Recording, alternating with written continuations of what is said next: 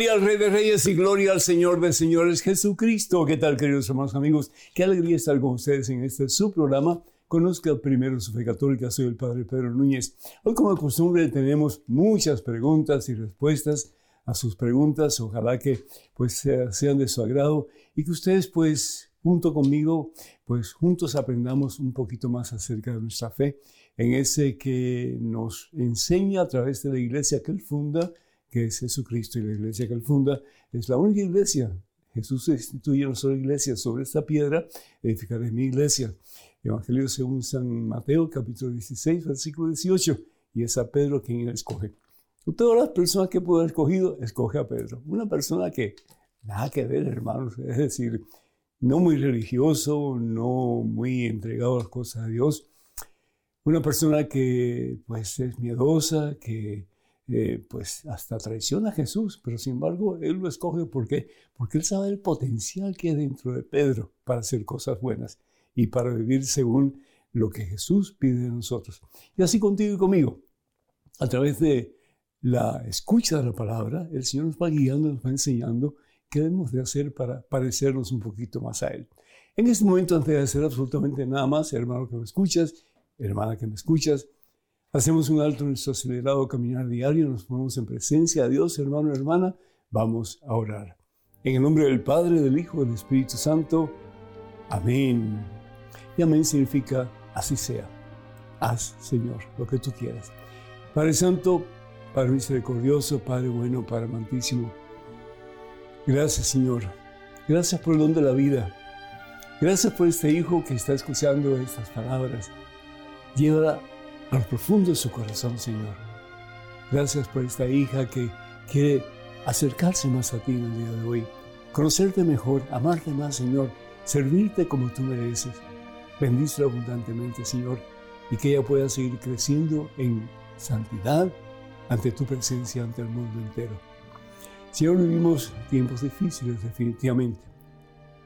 Hay mucha convulsión en el mundo, hay muchos problemas, muchas situaciones difíciles, hay guerras, hay familias rotas, hay confusión de parte sobre todo de los jóvenes hoy día. Señor, ayúdanos a entender que el único camino que nos salva, que nos libera, que nos ayuda para ser mejores cada día, eres tú, Señor. Tú quien dices, yo soy el camino, yo soy la verdad, yo soy la vida. Nadie va al Padre sino a través de mí. Hay un solo camino que nos lleva al Padre, hermano, que me escuchas. Hay un solo camino que nos lleva al Padre, hermana, que me escuchas. Que ese camino seas tú, Señor Jesús. Y que nosotros, guiados por la fuerza y el poder de tu Espíritu Santo, podamos caminar cada día más de cerca en ese camino que da vida. En ese camino que rompe las cadenas que muchas veces tenemos y que nos apartan de ti, Señor Jesús. Y que cada día podamos acercarnos más a la fuente de vida y de salvación eterna que eres tú. Santifica a tus hijos, Señor. Llénanos, oh Dios, del poder, la fuerza de tu divino amor. Y que podamos, Señor, sumergidos en ese amor, dar a plenitud lo mejor de nosotros, particularmente nuestra fe, en ese en quien todo podemos y para quien todo es posible, que eres tú mismo, Señor. Actúa con poder, actúa con fuerza, Levanta al que está caído, Señor. Sana al que está enfermo, Señor. Libera al que se siente cautivo por algún pecado, por algún vicio, por alguna situación que le impide sentir paz en su corazón. Renuévanos a todos, Señor. Y en este día santo, ayúdanos para que de tu mano, mi Dios, podamos caminar de victoria en victoria, de gloria en gloria, hasta que lleguemos a tu presencia, en tus brazos, en el cielo, Señor. A ti, Padre Santo, en Cristo Jesús, gloria honra y honor por los siglos de los siglos. Amén, Señor. Bendito seas mi Dios. Amén. Damos gracias a Dios, hermanas y hermanos, por todos ustedes que nos están viendo, que nos están escuchando. Ustedes son los que hacen posible este programa con, con sus preguntas, con sus comentarios. Y gracias a todos y cada uno de ustedes por no solamente ver o escuchar este programa, pero también por ser parte activa de este programa dándonos a conocer sus inquietudes y también pues sus deseos de aclarar cualquier situación que no esté clara en relación particularmente a la Santa Biblia o a la doctrina de la Iglesia Católica. Doy gracias a Dios por perdón, María Guadalupe Ramírez de California, que pide por ella y por toda su familia que el Señor te bendiga, María Guadalupe, y que el Señor bendiga a tu familia también. Pedimos por Jorge Oyarzo eh, de, Argentina, eh, y él quiere agradecer a Dios por dar la posibilidad de escuchar eh, la prédica de este servidor y en el programa de Conozca Primero su Fe Católica. Esto le ayuda a descubrir el llamado de Dios al diaconado. ¡Qué bueno! ¡Felicidades! Diaconado permanente. Y rezo por las vocaciones y por usted. Gracias por sus palabras. Que Dios te bendiga, mi hijo, y que el Señor, pues, ese deseo que tú tienes en tu corazón, que se haga fructífero, se haga realidad en los próximos tiempos y que tú puedas servir al Señor en esa capacidad como ministro ordenado de la Iglesia Católica. Te felicito. También a Iselsa eh, Terrero de New York pide eh, que ore por, por, por, ti, por ella. Eh, tiene muchas condiciones de salud y está desesperada por mudarse del edificio donde vive, pero no tiene los recursos. Que Dios te bendiga, que el Señor sane tu cuerpo, que sane tu corazón, sane tu ser. Y si es la voluntad de Dios para bien tuyo, que puedas conseguir un lugar donde te sientas más a gusto, donde te sientas mejor. Así sea, cuenta con nuestras oraciones. Vicente López eh, dice que perdí a mi papá cuando tenía 13 años y hoy día tengo 18 y todavía siento el vacío. Mi hijo, tengo malas noticias para ti y la mala noticia es que siempre vas a recordar a tu papá y siempre va a haber un vacío en tu corazón a consecuencia de la ausencia de tu papá. Pero Dios permita que el Señor llene ese vacío con la plenitud de su amor y que sepas cada día más profundamente que tu papi está en los brazos del Señor.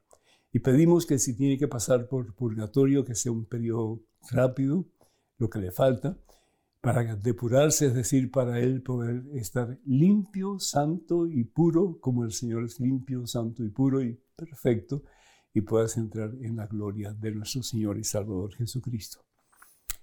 Anónima pide oración ya que está pasando por una, una situación, eh, tiene cangrena en la pierna, tiene diabetes y el doctor le dijo que tal vez le va a quitar la pierna. Padre Todopoderoso, te pido con todo mi corazón que en estos momentos actúes con poder, Señor, particularmente en el cuerpo de tu hija anónima y que si es posible, Señor, de acuerdo a tu santa voluntad, que ella quede sana y que le dé sabiduría a los médicos para que todo lo que haga sea de acuerdo a tu santa voluntad. Así sea, Señor. Amén. Raúl Norberto, de provincia de Córdoba, en Argentina, dice, querido Padre, lo felicito por su programa y por su gran conocimiento de los textos sagrados. No se olvide rezar por mí y por mi querida familia. Pues que el Señor te bendiga, Raúl, en abundancia y que sigas creciendo en estatura ante el Señor en santidad, ante el Señor, no solamente tú, pero a través de tu persona, que esa bendición sea dada también a toda tu familia. Así sea. Y también pedimos por René Batista de Queens, New York, que pide oración ya que sufre de insomnio crónico. Ay, qué feo, ¿no? Qué triste. Que el Señor te bendiga, mi hijo, y que esta noche puedas descansar en la paz de ese que es el que nos da la paz verdadera que es Jesús el Señor, que te quite el insomnio y que puedas disfrutar de una noche plácida. Así sea. Amén. Bendito sea Dios. Queremos, hermanos y hermanos, recordarles que estamos en los medios sociales de comunicación y esos medios son Facebook para comunicarse ustedes con nuestra página en Facebook y ojalá si todavía no se han inscrito a que lo hagan por favor, sí. Ahí se los pido de todo corazón. Es facebook.com diagonal P. Pedro Núñez, facebook.com diagonal P. Pedro Núñez, ahí nos pueden escribir, ahí pueden poner sus comentarios, hacer sus preguntas, eh, también pues su necesidad de oración, queremos compartir con ustedes la fe en ese en quien todos podemos y para quien todo es posible, que es Jesús el Señor. Estamos también en X, estamos eh, también en, a ver, en, en YouTube, ¿sí?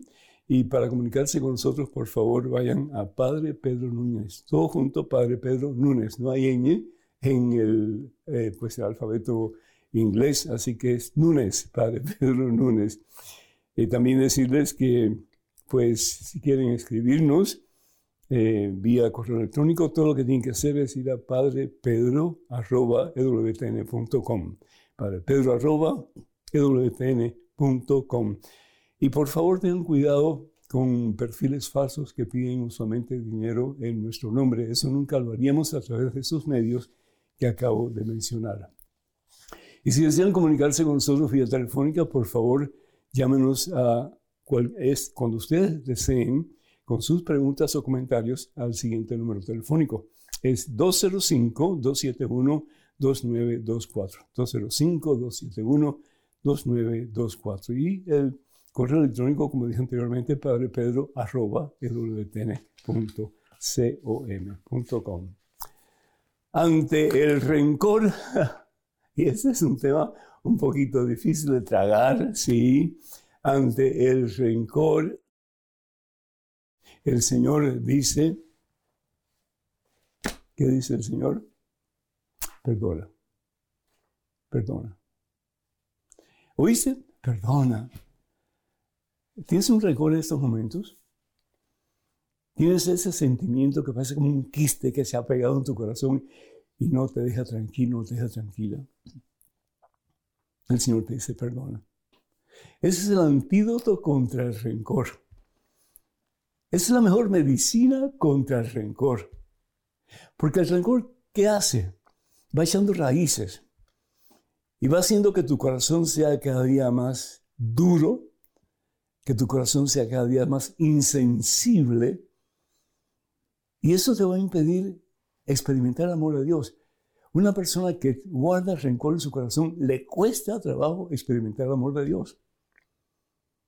Porque todo su corazón se va invadiendo de ese sentimiento negativo que lastima, que hiere, que transforma la personalidad del ser y que nos hace cautivos de situaciones de venganza, de rechazo, de desilusión, de tantas cosas que nos apartan de Dios. Dicen que una vez una señora ya de avanzada edad va donde el médico, se sentía mal. El médico la examina y después de examinarla cuidadosamente le dice, señora, tengo malas noticias para usted. Ay, ¿qué pasó, doctor? Es que usted tiene rabia. ¿Qué? Sí, señora, usted tiene rabia. Y el médico empieza a hablar con la señora, pero de pronto es llamado a urgencia un momentito afuera y el médico sale. Y cuando regresa, pues ve que la señora está escribiendo en un papel y escribe en un papel y escribe en un papel. Y la señora, el médico se acerca y le dice, señora, ¿es que usted está escribiendo su testamento? Y le dice, no, no, no. Estoy escribiendo los nombres de toda esa gentuza a quien quiero morder antes de irme. ¿Te has sentido así alguna vez tú? ¿Con deseos de venganza? Y puedes decir, no, yo no, no, yo no siento nada de eso hacia la persona que me ha lastimado tanto. Ten cuidado, porque si no lo sientes y sigues con tu rencor, lo puedes llegar a sentir. Y del dicho al hecho, solo un trecho, dicen por ahí. Y por eso hay tanta gente que lastima a otros hasta el punto de matarlos, ¿sí? Porque se convierten en, en algo demasiado doloroso que muchas veces la única forma, piensan ellos, de quitarse ese dolor de encima es matando a esa persona. Así sucedió en Nueva Orleans hace mucho tiempo atrás. Un muchacho de 17 años mató a su madre. ¿Por qué? Porque la madre siempre se ponía del lado de su papá. Y el papá era un hombre tiránico. Era un hombre que realmente lastimaba y abusaba verbalmente de su hijo. Y el muchacho, pues, año tras año aguantaba eso. Pero llegó un momento en que ya no podía más. ¿Y saben dónde encontraron al muchacho? Debajo de su cama, llorando, porque había hecho algo que sabía que era malo, el matar a su madre, pero había tenido tanto rencor en su corazón que había preferido hacer eso antes de continuar con el dolor de ver a su padre cerca de él. Mucho cuidado con el rencor, hermanas y hermanos, Porque el rencor nos puede llevar a hacer cosas destructivas y no solamente hacia otras personas y particularmente hacia esas personas que nos han dañado, pero también nos hace daño a nosotros. Porque nos vamos agriando más, nos vamos haciendo más inmunes al dolor ajeno. El Señor Jesús desde la cruz, ¿qué es lo que dice? Tenemos que aprender de Él. ¿Qué es lo que dice el Señor Jesús? Padre, perdónalos, perdónalos. A los que habían martillado esos clavos en sus manos y en sus pies, perdónalos, Señor. A los que habían crucificado al Rey de Reyes y Señor de Señores, perdónalos, Señor. A los que lo habían insultado, al que lo habían escupido, al que lo habían flagelado, perdónalos, Señor. Qué tremendo amor, hermano. Qué tremendo amor. Amor que perdona, amor que libera al otro, amor que le da al otro la oportunidad de comenzar de nuevo. Y no una forma masoquista de seguir buscando la forma de que te hieran, que te lastimen, no, sino que dejar que esa persona sea libre para comenzar una vida nueva más cerca de Dios. Porque es impactante. Cuando tú de verdad amas a una persona y la perdonas, es decir, esa persona, a no ser que sea un ser de otro planeta, tiene que experimentar algo en su corazón. Y lo que experimenta es, caramba, esta persona, a pesar del daño que le hice, me perdonó. Tal vez yo pueda hacer lo mismo con otras personas que me han dañado también. La palabra de Dios entonces nos dice, fíjense qué hermoso, ¿no? En la carta de San Pablo a los filipenses. Dice, tengan unos con otros los mismos sentimientos que tuvo Cristo Jesús. Tengan los mismos sentimientos. Escucha, por favor. No pongas pretextos ni excusas en estos momentos. Escucha. Ten tú los mismos sentimientos que tuvo Cristo Jesús. ¿Y cuál es el sentimiento de Cristo Jesús? El amor. El amor que conlleva el perdón y el perdón que te hace libre y que da la oportunidad a la persona que te ha herido a ser libre también. La palabra de Dios nos dice una cosa también tan bonita. Dice así, en Cristo Dios nos eligió, Dios te eligió a ti, Dios te escogió a ti, Dios te llamó a ti. A través del bautismo te ha incorporado en Cristo. ¿Para qué? Para que tú seas uno como Cristo. Para que la gente al verte a ti vea en alguna forma un reflejo de nuestro Señor Jesucristo. Un reflejo de su amor, un reflejo de su perdón, un reflejo de su piedad, un reflejo de su deseo de hacer de ti una criatura nueva. en Cristo Dios nos eligió antes de la fundación del mundo. ¿Para? Para que en su presencia seamos santos y sin manchas. Seamos santos y sin manchas. Porque una persona cuando ama no puede hacer nada malo. Es por eso que un gran santo en la iglesia decía, ama y haz lo que tú quieras. Ama y haz lo que tú quieras. Porque el que ama con el corazón de Dios, el que trata de amar como Jesús, no puede hacer ningún daño. no puede hacer nada malo. Entonces el Señor nos pide, que seamos santos sin manchas, como a medida que ponemos en práctica el más importante de los mandamientos que Jesús nos ha dado, que es el amor. Este es un mandamiento nuevo, dice el Señor. Ámense. Ámense, pero al punto que yo los he amado. Ámense. Hasta dar la vida por tu peor enemigo. Hasta dar la vida por aquel que te ha hecho tanto daño. Hasta dar la vida por aquel que te ha arruinado tu reputación. Eso parece inconcebible, imposible de entender. Pero es que nosotros cristianos no somos como el resto del mundo, o por lo menos no estamos llamados a ser como el resto del mundo que no conoce a Dios. Tú y yo estamos llamados a ser diferentes. Tú y yo estamos llamados a vivir a lo Cristo, como Cristo vivió. Para eso vino este mundo, para enseñarnos un camino diferente. Y ese camino es el camino del amor. Y el amor exige, exige que nos pongamos en los zapatos del otro para caminar en esos zapatos y darnos cuenta que esa persona también actúa por porque también ha sido golpeada.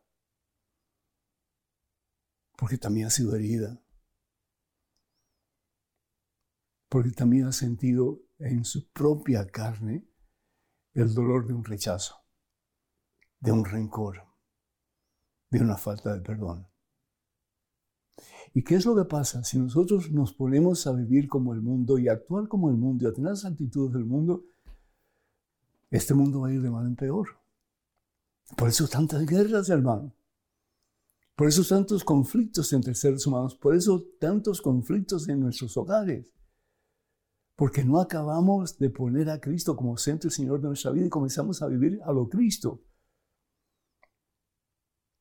Tú y yo pensamos muchas veces que podemos ser cristianos, pero vivir como nosotros queremos vivir.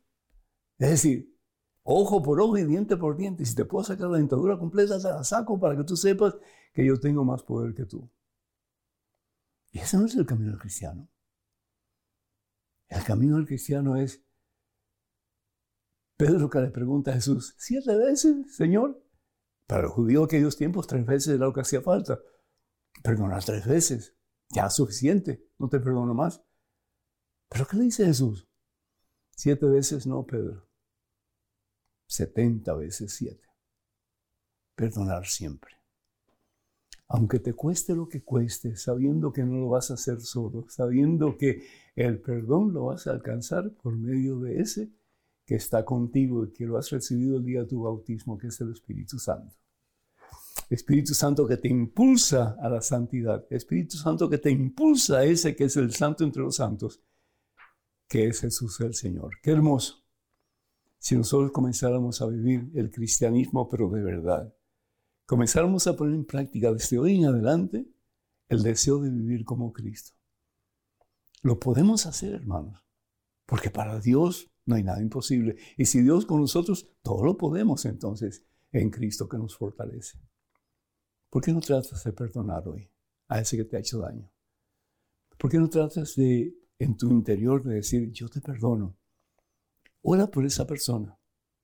Y si es posible, dirígele la palabra, aunque te cueste. Aunque te sientas humillado ante esa situación, sabiendo que tú tienes la verdad y el otro tiene la mentira pero por lo menos trata de acercarte a esa persona, aunque ya la situación sea diferente, la relación sea diferente, pero que en tu corazón ya no albergue esa sensación de, enojo, de rencor y de deseo de lastimar a la otra persona. Porque vas a hablar de ella. Vas a hablar de ella. Y lo que menos quiere Dios es que digamos palabras negativas, palabras hirientes de nadie. Porque al fin y al cabo lo que hagamos por el más pequeño o dejemos de hacer, lo hacemos por el mismo Jesús. Bendito sea Dios, Señor, danos la capacidad de amar y de perdonar como tú nos has enseñado. A ti la gloria, Padre Santo, en Cristo Jesús, honor y gloria por los siglos de los siglos. Amén. Hermanos y hermanos, número telefónico para que se comuniquen con nosotros 205-271-2924. Repito, 205. Y lo voy a decir un poquito más despacio para que ustedes tengan tiempo de, de anotarlo. 205 es el área. 271-2924. Vamos a una pequeña pausa, regresamos en cuestión de momentos, así que por favor no se vayan. Quédense con nosotros.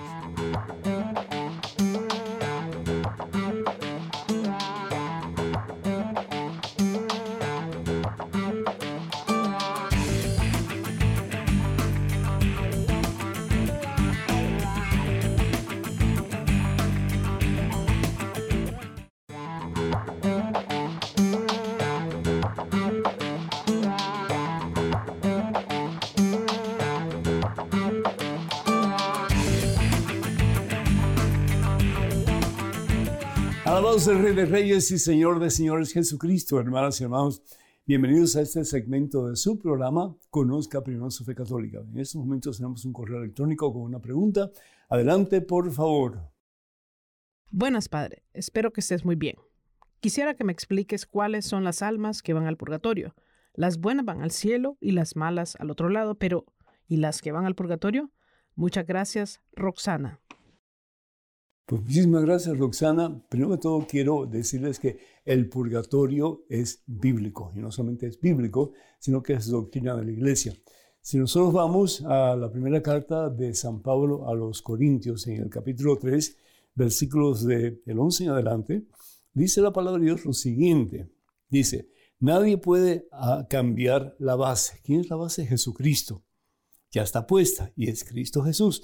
Sobre este cimiento se puede construir con oro, es decir, eh, la diferencia entre las obras que podemos hacer más o menos. Se puede construir con oro, con plata, con piedras preciosas, con madera, con caña o con paja.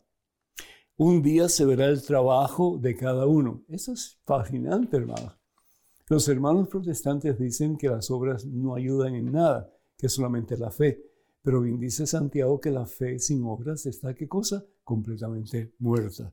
Aquí dice la palabra de Dios que un día se verá el trabajo de cada uno, es decir, la obra de cada uno, como cada uno de nosotros ha vivido nuestra vida de acuerdo a la voluntad de Dios, sometidos a la voluntad de Dios, tratando de ser un reflejo del mismo Jesucristo en este mundo que tanto necesita Dios. Y continúa diciendo la palabra de Dios. Será público en el día del juicio cuando todo sea probado por el fuego.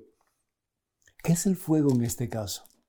No es el fuego de una cocina, no es el fuego de una casa que se está quemando, no, es el fuego del amor de Dios. El fuego que recibieron los discípulos de Jesús el día de Pentecostés, perdón, Hechos capítulo 2, versículos del 1 al 10. Recibieron esas lenguas como de fuego que se fueron posando sobre cada uno de ellos y quedaron llenos de Espíritu Santo. Será público en el día del juicio cuando todo sea probado por el fuego. El fuego pues probará la obra de cada uno, la obra, el trabajo de cada uno. ¿Cómo nos hemos acercado a Jesús o alejado de Jesús? Continúa diciendo, si lo que se ha construido, acuérdense que San Pablo hablaba de oro, plata, mm, etcétera, ¿no? Si lo que se ha construido, es decir, la obra que hemos hecho, resiste al fuego, es decir, es equivalente al amor de Dios, será premiado a la persona. Pero si la obra se convierte en ceniza, es decir, nada que ver con eh, igualarse al amor de Dios o nada por el estilo, el obrero tendrá que pagar. Se salvará, pero a través del fuego. ¡Qué tremendo! La Iglesia Católica está llena de faltas porque tú y yo estamos en ella. Así le preguntaba una vez un periodista a Madre Teresa de Calcuta, ¿y cuál es el problema más grande de la Iglesia Católica hoy día? Y ella, con su humildad, le dijo al periodista que usted y yo estamos en ella. Y es cierto, porque todos hemos pecado y todos nos hemos apartado de la gracia de Dios. Y Jesús nos escoge a la gente más santa de Israel, escoge a la gente, ¿verdad? Que para muchos era gente mediocre, gente con poco conocimiento, pero que el Señor veía la potencia, el potencial que había en cada uno de ellos y los llamó. ¿Para qué? Para que fueran verdaderos discípulos del Maestro. Aquí nos dice la palabra de Dios que hay tres niveles cuando una persona fallece.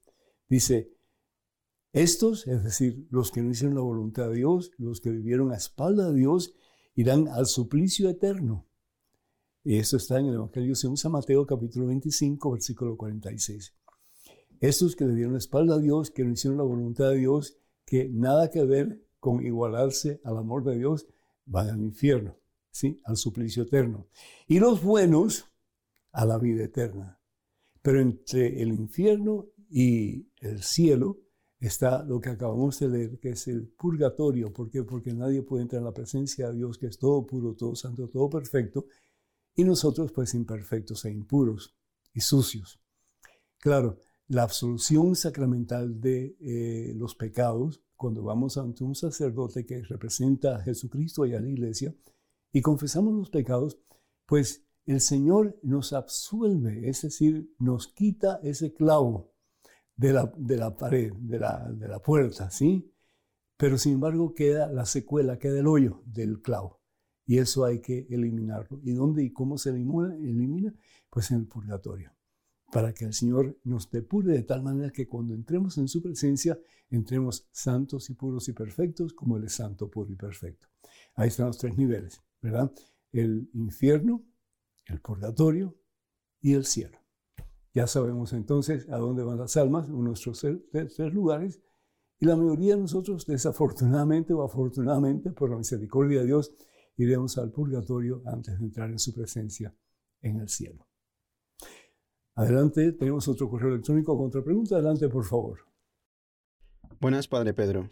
Pido sus oraciones ya que tengo la inquietud de ser diácono permanente y estoy pasando tribulaciones en la vida.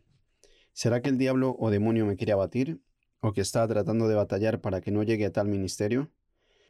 Desde ya siento sus oraciones que son muy poderosas. Anónimo desde algún rincón del mundo. qué, poético. bueno, pues ah, desde algún rincón del mundo, hermano anónimo, eh, pues quiero decirte que todos, todos, todos, yo no conozco una persona que no sufra tribulaciones en este mundo. Todos. Pero tenemos dos opciones. O permitir que esas tribulaciones nos aten, nos esclavicen y nos aparten de la voluntad de Dios. O podemos utilizar esas tribulaciones para hacernos fuertes en la voluntad de Dios, para reconocer que no estamos solos. Como decía San Pablo, ¿verdad? Ah, tengo una espina en el costado, pero bendita espina, bendita debilidad, porque el Señor me ha dicho, así lo creo, que en mi debilidad encuentro mi fortaleza, porque es Cristo el que me fortalece. Qué hermoso, qué hermoso poder decir, ¿verdad? Yo soy débil, pero tengo uno que es fuerte y poderoso, invencible y victorioso, y su nombre es Jesús. Y en él yo todo lo puedo. Por eso dice San Pablo en su carta a los filipenses en el capítulo 2, versículo 10 y 11, que un día al nombre de Jesús toda rodilla se arrodillará. Pero ¿quiénes se arrodillarán al nombre de Jesús? Aquellos que en su debilidad han puesto su confianza en el Señor. Hay muchos pasajes en la Santa Biblia que nos hablan de personas que sentían, tenían grandes debilidades y que no podían servir al Señor. Entre ellos estaba Moisés. Entre ellos estaba Moisés. ¿Y qué es lo que dice Moisés? Si vamos al libro del Éxodo, en el capítulo 4, versículo 14, cuando Dios le dice que vaya al faraón y que le diga que dejara a su pueblo en libertad. Ah, Moisés había salido corriendo de Egipto. ¿Por qué? Porque había matado a un egipcio. Y ahora Dios le está pidiendo que regrese al faraón y que le pida al faraón que deje a su pueblo libre. Por eso es que entonces Moisés dice, por favor Señor, por favor Señor, ¿por qué no mandas a otro? ¿Por qué no mandas a otro? ¿Te ha pasado eso a ti alguna vez? Que tú sientes en tu corazón que Dios te llama a algo en particular. Yo soy testigo de esa realidad. Por mucho tiempo decía, no, no, no, no, no, Señor, yo te sirvo como hombre de familia, yo te sirvo, Señor, como hombre empresario, pero servirte como sacerdote, no, Señor, manda otro, manda otro, a mí no. Yo no tengo vocación para el sacerdocio. Yo no puedo hablar en público, manda otro, Señor. Pero el Señor insiste, el Señor insiste. Y si vamos también, pues entonces al libro del profeta Jeremías, es otro. Dice la palabra de Dios, me llegó una palabra, dice Jeremías, una palabra de Yahvé. Antes de formarte en el seno de tu madre, ya te conocía. Qué tremendo, ¿verdad? Como Dios te conoce a ti desde siempre y para siempre. Antes de que tú nacieras, yo te consagré y te destiné a ser profeta de las naciones. Y yo exclamé, ay Señor Yahvé, ¿Cómo podría hablar yo si soy solo un muchacho? Otra excusa. ¿Y qué le dice Dios a Jeremías? Yahvé le contestó, no me digas que eres un muchacho, irás a donde quiera que te envíe y proclamarás todo lo que te mande. No tengas miedo. ¡Qué tremendo! Y eso es lo que Dios te está diciendo a ti, hermano anónimo. No tengas miedo.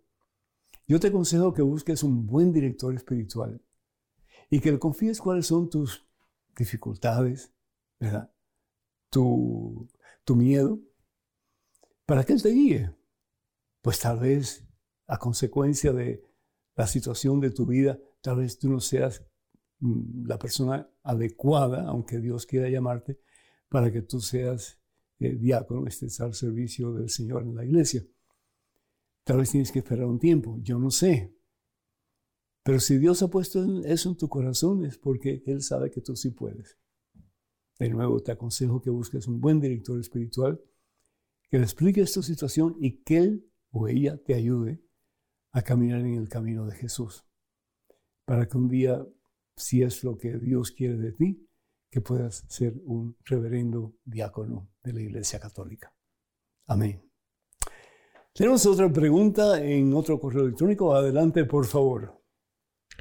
Hola Padre, siempre estoy rezando el rosario y pidiendo a Dios su protección y su amparo para mí y mi familia, pero a veces mi fe se disminuye y pienso, ¿y si soy hija de la mujer cananea? ¿Y si Él no me considera su hija? ¿Por qué Jesús fue tan duro con ella? Gracias, Sinia. Nunca había escuchado una, una pregunta así. Eh, ¿Y por qué piensas que eres hija de la cananea? ¿Y si eres hija de la cananea o eres descendiente de la mujer cananea de la Fenicia? Bendito sea Dios. Esa mujer nos dio un gran ejemplo de fe. Y eso es lo que Jesús buscaba en esta mujer. Jesús había ido a Genezaret. Genezaret era un lugar donde los judíos despreciaban. ¿Por qué? Porque su fe se había prostituido, se había convertido en una mezcolanza de ideas diferentes. Y le llamaban perros a esa gente, perros, como que aquellos que piden migajas para poder subsistir, aquellos que no tienen otra cosa sino que esperar que alguien les tire eh, una migaja. Y sin embargo, cuando Jesús estaba en Genezaret, ¿y por qué va a Genezaret? No solamente para descansar, para que la gente no se diera cuenta que él estaba ahí, pero todo lo que hacía Jesús en su vida tenía un propósito. Todo lo que Jesús hacía en su vida tenía una razón de ser. Jesús había venido, dice el Señor Jesús en el Evangelio según San Juan capítulo 10, versículo 10, he venido para que tengan vida. El pecado da muerte, el pecado destruye, el rencor destruye, el sexo fuera del matrimonio destruye, la droga destruye, la misión por el dinero destruye, todo eso destruye. Pero sin embargo somos tan cabeza dura que seguimos en esos caminos. Y el Señor Jesús nos dice, he venido para que tengas vida y vida en abundancia.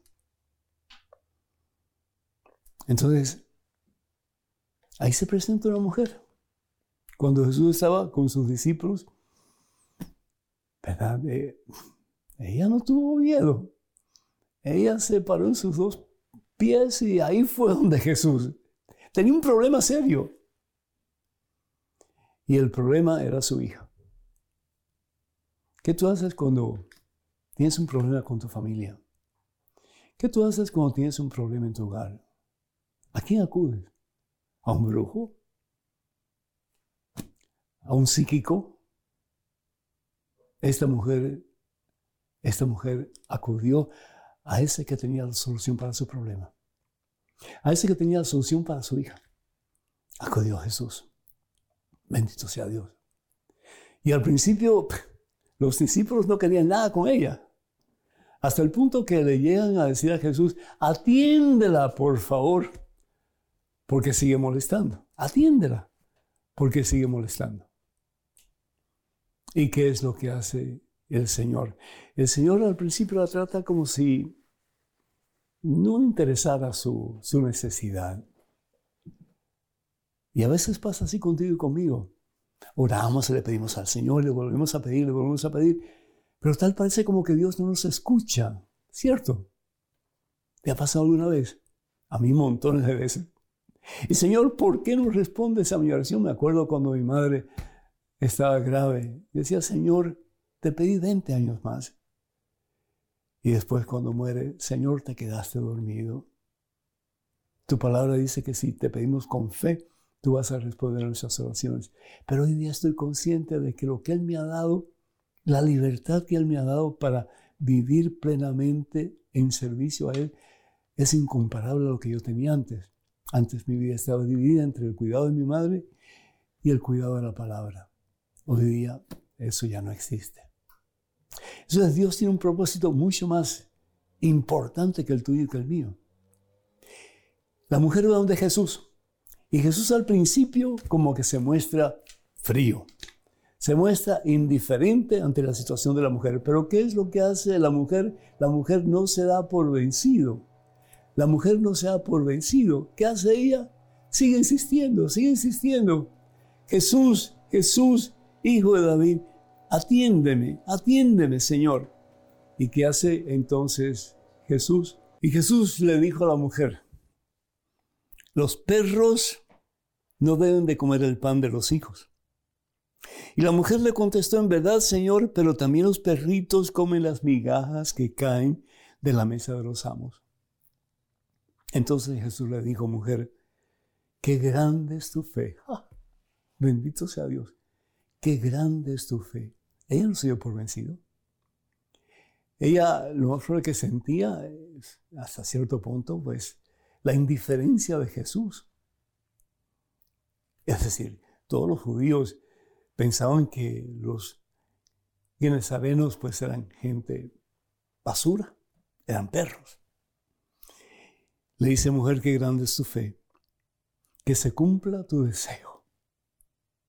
Y en aquel momento quedó su hija sana. Bendito sea Dios. Es decir, hermanos, cuando nosotros ponemos nuestra fe en Jesucristo, nos convertimos en gente que camina en victoria.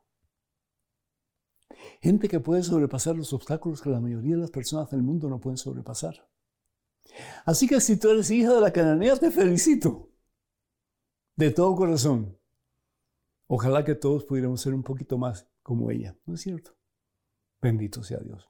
Bueno, pues tenemos otro correo electrónico con otra pregunta, así que adelante con esa pregunta, por favor. Padre Pedro, suponiendo que somos las vírgenes prudentes, cuando nos vengan a pedir el aceite concretamente, ¿qué es lo que nos van a pedir? Tribilín desde Argentina. Que el Señor te bendiga. El aceite es tu relación con Dios, tu relación con Jesús, y eso no se le puede dar a nadie. Eso cada cual tiene que decir, o la quiero o no la quiero. La salvación es personal. Tú no puedes dar salvación a otra persona si esa persona realmente no está apta, no está dispuesta a recibirla. Entonces, ¿qué significa eso? Que tenemos que estar listos y preparados, porque como dice el Señor, vendrá como ladrón en la noche, cuando menos lo esperamos. ¿Cuál es la diferencia entre las vírgenes sabias y las vírgenes tontas? Las vírgenes tontas llegó un momento en que se les acabó el aceite. Estamos esperando por el novio que llegara a la casa, ¿sí? Y que comenzara la fiesta nupcial.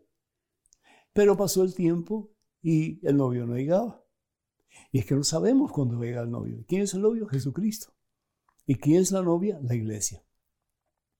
¿Qué es lo que pasa entonces? Llega un momento en que las tontas, las vírgenes tontas se quedan dormidas. Y las vírgenes sabias, pues, me imagino que se quedan dormidas también, pero con aceite en la lámpara. Y cuando llega el novio, pues hay un grito, ahí viene, ahí viene, ahí viene. Y todo el mundo, pues, se pone de pie y las, sabias tenían su aceite en las lámparas y las no sabias, las tontas, no tenían. Y le dicen las tontas a las sabias, den un poco su aceite. Y eso no podemos. Vayan ustedes y compren el aceite por ustedes mismos. Y en el interín llega el novio y las sabias, las prudentes, entran en la fiesta de las nupcias entre el novio y la novia y cierran la puerta. Y cuando llegan las tontas con su aceite, ya es muy tarde, ya no se puede usar el aceite, es decir, es el momento del juicio. Y ahí las personas que no han vivido una vida de acuerdo a la voluntad de Dios no pueden entrar en el cielo. Entonces, ¿qué es lo que tenemos que tener nosotros? Una relación cada día más íntima con Jesucristo. Para que esas lámparas estén encendidas plenamente. La lámpara del amor a Dios. Y que se refleje en el amor al prójimo. Y que esas lámparas nos ayuden para caminar mano a mano del camino de Jesús hasta llegar a sus brazos en su presencia en su gloria, que es el cielo. Las desafortunadamente vírgenes que fueron tontas, no pudieron entrar porque la puerta ya estaba cerrada. Y son aquellos que le han dado la espalda a Dios y que se han apartado de su santa voluntad. Oremos al Señor de verdad para que tengamos siempre nuestras lámparas encendidas, es decir, cada día una relación más íntima y estrecha con ese que nos ha dado la vida, que es Jesús el Señor. A Cristo que vive, gloria, honra y honor por los siglos de los siglos. Amén. Tenemos otra pregunta, otro correo electrónico. Adelante, por favor. Buenas, Padre Pedro. Tengo una duda. Los judíos no pueden casarse con personas de otras religiones por lo que dice en esta cita bíblica Deuteronomio 7, 3 al 4. No te emparentarás con ellas, dando tus hijas a sus hijos, ni tomando sus hijas para tus hijos, porque seducirán a tus hijos para que me abandonen y adoren a dioses extranjeros, con lo que la ira de Yahvé se encendería contra ustedes y luego los eliminaría. Pero si nosotros los cristianos católicos también compartimos esa cita bíblica que está en el Antiguo Testamento, ¿por qué nosotros sí podemos casarnos con personas de otras religiones? Gracias, espero su respuesta, Cristina desde México. Cristina, muchísimas gracias. En el Antiguo Testamento se trataba por todos los medios de que el joven que buscaba esposa no buscara dentro del ambiente pagano. ¿Por qué? Porque la mujer tiene mucha influencia sobre el hombre, aunque muchas mujeres no lo crean y aunque muchos hombres piensen que ellos son los que llevan los pantalones en la casa. Yo no digo otra cosa, simplemente estoy dando a conocer una realidad. Y la realidad es de que la mujer tiene mucha influencia sobre el hombre. No en todos los casos, pero en la mayoría. En el caso, por ejemplo, de mm, Salomón. Salomón tuvo mil mujeres. Génesis capítulo 11, versículo 1 y adelante, mil mujeres entre concubinas y esposas. Pero muchas de ellas no eran mm, de la fe judía, eran paganas. ¿Y qué es lo que sucede? Salomón pierde el trono a consecuencia de su desobediencia a sus padres y en última instancia su desobediencia a Dios. ¿Por qué? Porque Salomón no estaba preparado para tener mujeres que estuvieran influenciando sobre ella, sobre él, y estas mujeres pues tuvieron la capacidad de hacerle entender, según su punto de vista, que él podía edificar templos a dioses paganos y tener estatuas de dioses paganos. Y ahí comienza a derrumbarse la sabiduría de Salomón. Otro es Sansón. Sansón tiene una mujer primero y después se une a Dalila. Y bien sabemos lo que pasó. Dalila pues era pagana también y llevó a Sansón a la ruina. ¿Y cómo lo llevó? Pues preguntándole cuál era su fuerza y cómo ella podía saber cuán fuerte él era. Y finalmente, después de varios momentos en que ella le preguntaba lo mismo, él finalmente le dijo, es mi caballera. Si cortas mi caballera, dejaré de ser fuerte ante el Señor. Y así lo, hicieron, así lo hicieron. ¿Y qué sucedió como resultado? A Sansón no solamente lo tildaron de payaso y lo pusieron en una arena para que todos se rían de él, sino que le sacaron los ojos. Qué triste un hombre escogido por Dios, igual que Salomón, pero sin embargo se dejaron llevar por sus pasiones y cayeron en la ruina. Entonces, eso es lo que nos advierte la palabra de Dios, que tengamos cuidado. En, en la situación de los, de los hebreos o los judíos, el hombre puede casarse con la mujer que no es de su misma religión siempre y cuando la mujer acceda a seguir la religión del hombre.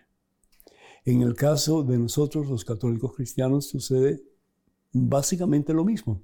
Es decir, tiene que haber una promesa de parte de la persona no cristiana católica de que sus hijos, de que sus hijos crezcan en la fe católica. Sí. Y eso es como que una especie de, de ayuda. ¿Por qué? Porque si la esposa va a una a una iglesia y el esposo va a la iglesia católica o viceversa, pues entonces ya hay problemas desde el principio, hay división desde el principio Y desde el principio lo que a haber es más unidad para que ese matrimonio se fije, se establezca sobre la roca fuerte y poderosa que al fin y al cabo es Jesucristo.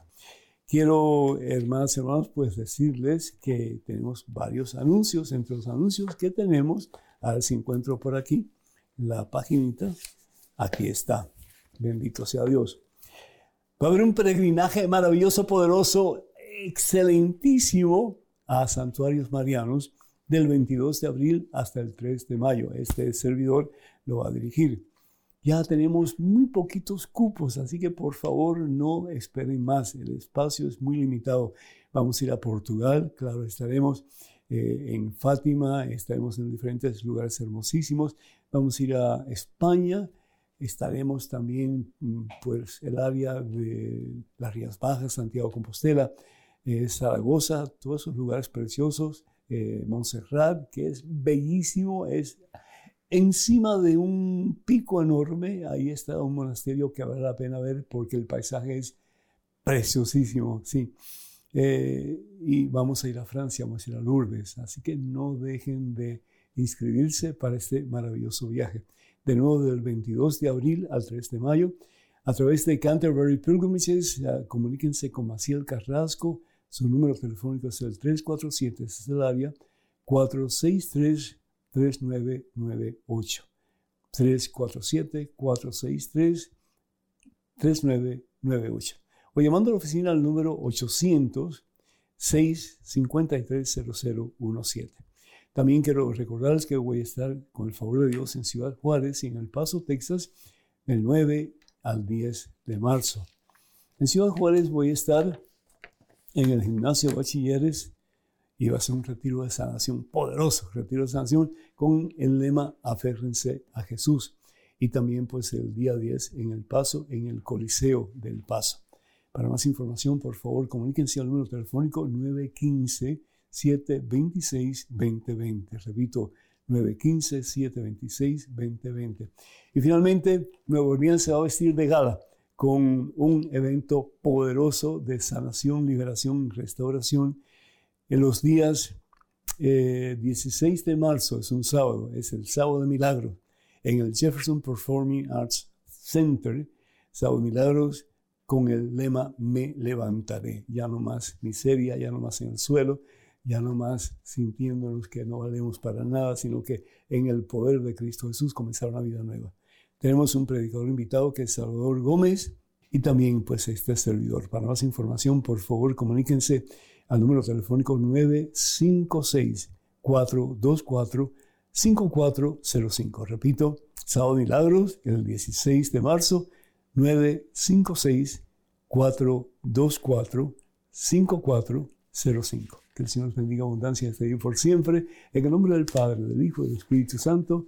Amén. Hermanas y hermanos, les recordamos que tenemos mucho material a la disposición de ustedes en el catálogo religioso de WTN y lo tenemos en español, tanto de Madre Angélica como de este servidor. Así que por favor no dejen de preguntar sobre estos materiales. Para más información, vayan al número telefónico 205-795-5814. 205-795-5814. Les recordamos que todos los miércoles a esta hora y también durante la semana tenemos este programa. No se lo pierdan e inviten a otros para que ellos puedan venir también. Que pasen un día muy feliz, que vayan de la mano de Dios, que sepan que con Dios todo es posible y todo se alcanza y que ese rencor que tenemos en el corazón, que lo entreguemos al Señor y comencemos una vida nueva. Hasta la próxima. Dios mediante.